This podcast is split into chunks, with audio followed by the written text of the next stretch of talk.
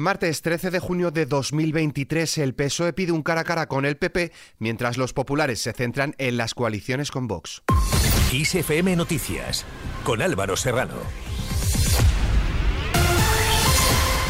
¿Qué tal? Hoy se celebra el primer Consejo de Ministros después de la conformación de la coalición Sumar, encabezada por la vicepresidenta segunda Yolanda Díaz y de cuyas candidaturas ha quedado fuera la ministra de Igualdad Irene Montero. Por otro lado, en Aranjuez, el presidente del Partido Popular, Alberto Núñez Feijóo, presenta a los cabeza de lista del partido para las elecciones generales, un 75% de los cuales se han renovado respecto a los últimos comicios. La dirección nacional del Partido Popular ha recalcado que su vocación ensanchar el espacio político con un proyecto de transformación y de cambio se refleja en sus candidaturas del, al Congreso para el 23 de julio, mientras que la izquierda están, dice, entretenidos en un espectáculo poco edificante que se traduce en un sálvese quien pueda. Por su parte, el secretario general de Vox, Ignacio Garriga, señala que desde su partido estarán satisfechos con el resultado de las elecciones del 23 de julio, siempre que puedan modificar el cambio que dicen merece España y los españoles, y subraya que ese es un compromiso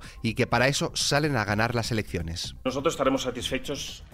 siempre que podamos modificar el cambio que hemos dicho que merece España y que merecen los españoles. Ese es nuestro compromiso y para eso salimos a ganar estas elecciones. Nosotros queremos y vamos a trabajar con alegría, con patriotismo, con compromiso con nuestros compatriotas para hacer todo lo posible para conformar esa alternativa. En cuanto a las posibles coaliciones del Partido Popular y Vox en 135 municipios tras las elecciones del 28 de mayo, el portavoz de campaña del Partido Popular, Borja Semper, ha enfatizado que es una línea roja pactar con cualquier persona que haya sido condenada por violencia machista, como es el caso del líder de Vox en la comunidad valenciana, Carlos Flores. Desde luego, cualquier persona que haya pasado, que haya tenido algún episodio, que haya sido condenado por violencia, en este caso violencia machista, usted entenderá que para nosotros es una línea roja.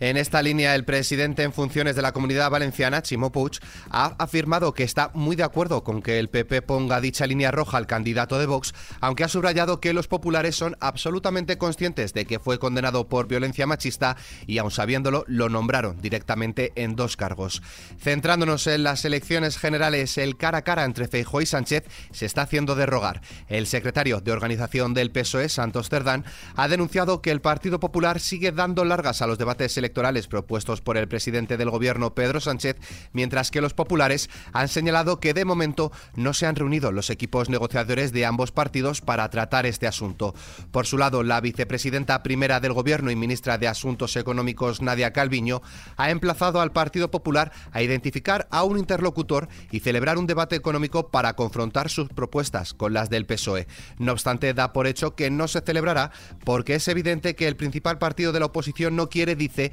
hablar de economía ahora que le va muy bien. Creo que es evidente que el Partido Popular no quiere hablar de economía precisamente porque la economía española eh, va muy bien, eh, porque tenemos un fuerte crecimiento económico, fuerte creación de empleo, una mejora de la calidad del empleo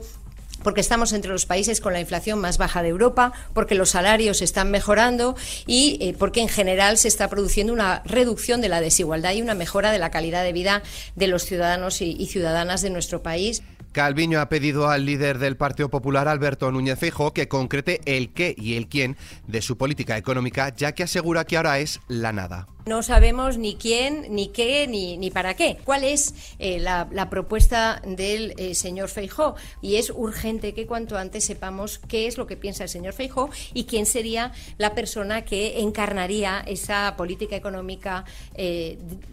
defendida por el Partido Popular. En este sentido, el presidente del Gobierno y candidato del PSOE a la reelección del próximo 23J, Pedro Sánchez, ha alertado de las posibles sanciones que podría imponer la Comisión Europea a España si el Partido Popular lleva a cabo su pretensión de derogar toda la acción económica y de éxito impulsada esta legislatura. Seguimos hablando de economía. El Instituto Nacional de Estadística publica este martes el índice de precios de consumo de mayo tras adelantar que la inflación se moderó el mes pasado al 3,2% debido fundamentalmente al abaratamiento de los carburantes y, en menor medida, a la moderación del precio de los alimentos y las bebidas no alcohólicas. Los precios crecieron un 0,5% en la Comunidad de Madrid en abril pasado con respecto a marzo y en relación con abril de 2022 aumentaron un 3,4% según los datos del IPC. Por otro lado, el Gobierno en su reunión del Consejo de Ministros de hoy martes aprobará la nueva metodología de cálculo de la tarifa regulada de la electricidad o precio voluntario al pequeño consumidor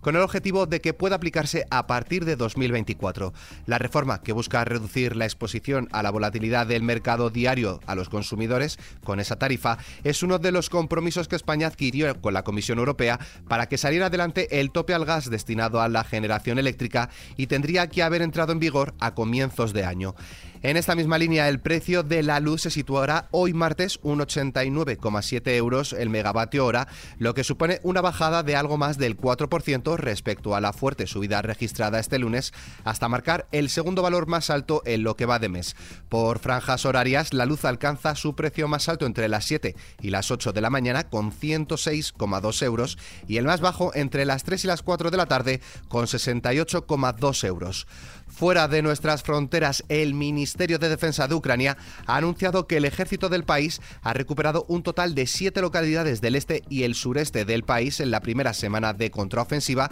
lo que se traduce en 90 kilómetros cuadrados. Además, las autoridades de Ucrania han catalogado la destrucción de la presa de Nueva Y la posterior inundación de varias localidades de la región de Gerson como la mayor catástrofe provocada por Rusia en el marco de la guerra iniciada a finales de febrero de 2022. En Estados Unidos, el expresidente Donald Trump, que mañana será procesado en Miami por 37 cargos penales relacionados con los documentos clasificados hallados en su casa de Florida, asegura que con Joe Biden en la presidencia hay una regresión de la democracia y un sistema de justicia de doble rasero. En cuanto al tiempo, Continúa un día más la inestabilidad con predominio de chubascos y tormentas en gran parte del país, salvo en el cuadrante sur peninsular y las Islas Canarias, donde se esperan intervalos nubosos y alguna lluvia débil. En cuanto a las temperaturas, las máximas irán en descenso en la mayor parte de la península y Baleares, más acusado en el centro peninsular y a excepción de los litorales del sureste peninsular y en torno del Golfo de Cádiz, donde tenderán a aumentar. Con el parte meteorológico nos despedimos, pero la información continúa puntual en los boletines de XFM y como siempre ampliada aquí en nuestro podcast XFM Noticias. Con Susana León en la realización, un saludo de Álvaro Serrano, que tengáis muy buen día.